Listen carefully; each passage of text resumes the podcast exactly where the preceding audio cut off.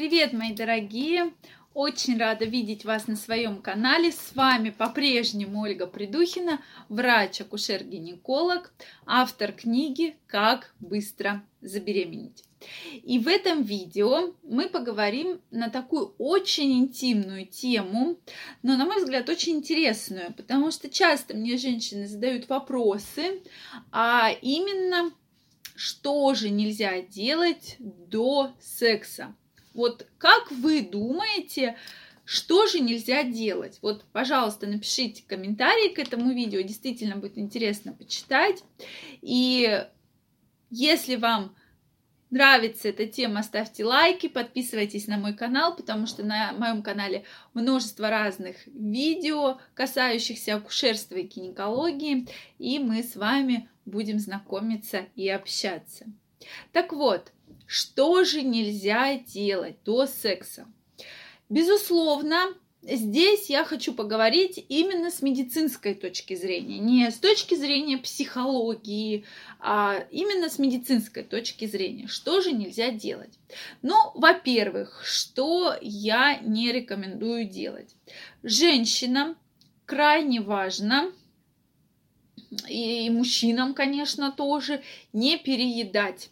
То есть во время до полового контакта, если вы знаете, что он будет, то стараться не переедать, так как могут возникать различные болевые ощущения, в том числе различия от перемены позы, различные давления именно на кишечник, на прямую кишку и возникать различные неприятные ощущения вплоть до различных э, метеоризмов и того подобное, то есть чтобы не, не попасть в какую-то неприятную ситуацию. То есть возможен небольшой ужин, небольшой, там, небольшой прием пищи, но стараться не переедать, поменьше есть мучного, поменьше есть овощей, так как могут вызывать всякие болезненные ощущения возникать и неприятные ощущения, то есть что нам тоже не очень хочется, чтобы не попасть в неприятную ситуацию. Второй момент – это, конечно, не принимать много алкоголя.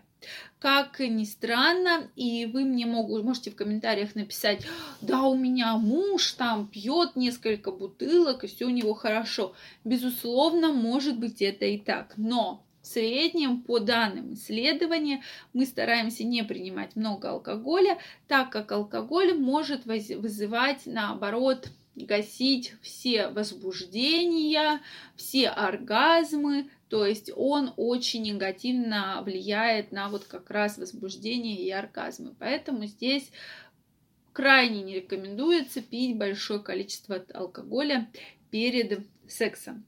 Следующий момент, третий, я крайне не рекомендую э, делать различные депиляции, то есть бриться до секса. Если вы знаете, что там в ближайший час что-то у вас случится, не нужно вот идти и бриться, так как э, когда мы повреждаем волосяные фолликулы, э, остаются ранки, и некоторых они бывают немножко кровят, кровянистые выделения из этих ранок.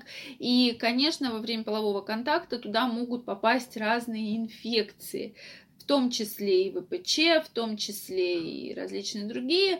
Поэтому этого мы, герпесовирусы, Поэтому мы этого боимся, и поэтому этого нужно исключить. То есть мы обязательно будем это делать заранее, затем пользоваться правильными кремами.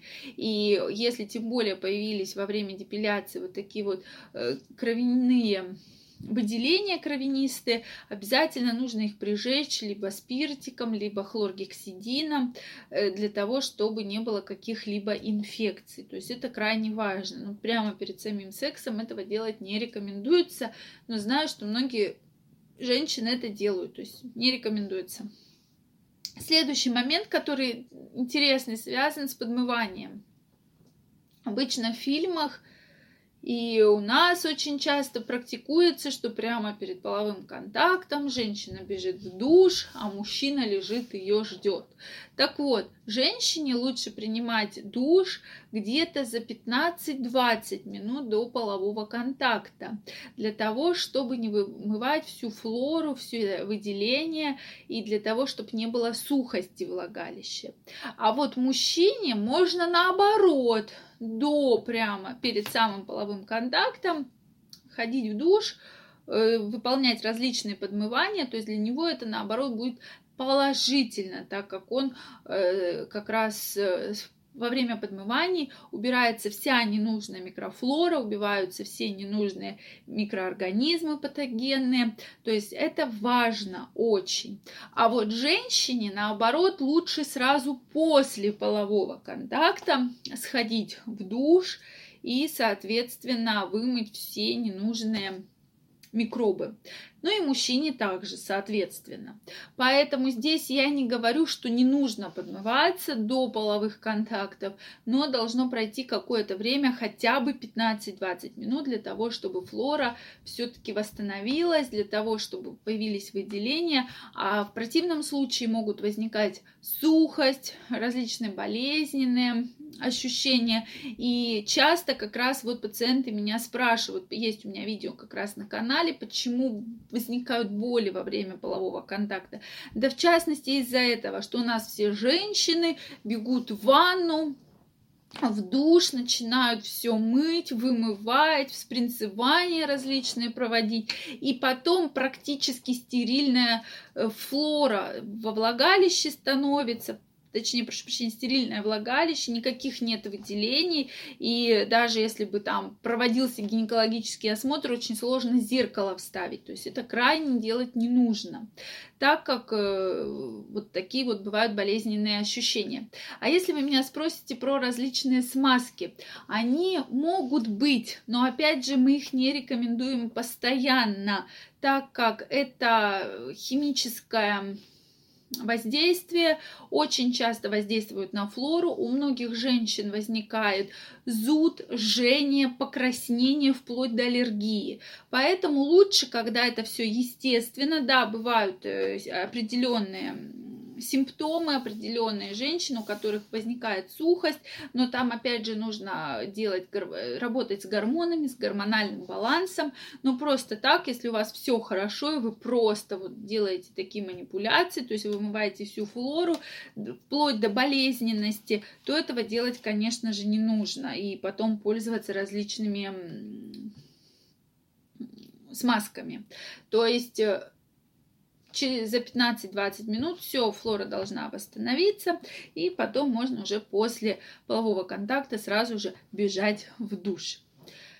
Если у вас есть э, еще, кстати, маленький лайфхак, как не допустить цистит, да, потому что именно после секса возникает цистит очень часто, здесь обязательно после полового контакта нужно сходить в туалет и помочиться. Вот такой маленький лайфхак, но он очень сильно защищает вас. То есть и все микробы инфекции, они уходят вниз, в унитаз вместе со струей мочи, а не, наоборот, кверху в полость матки и мочевого пузыря. Это крайне важно.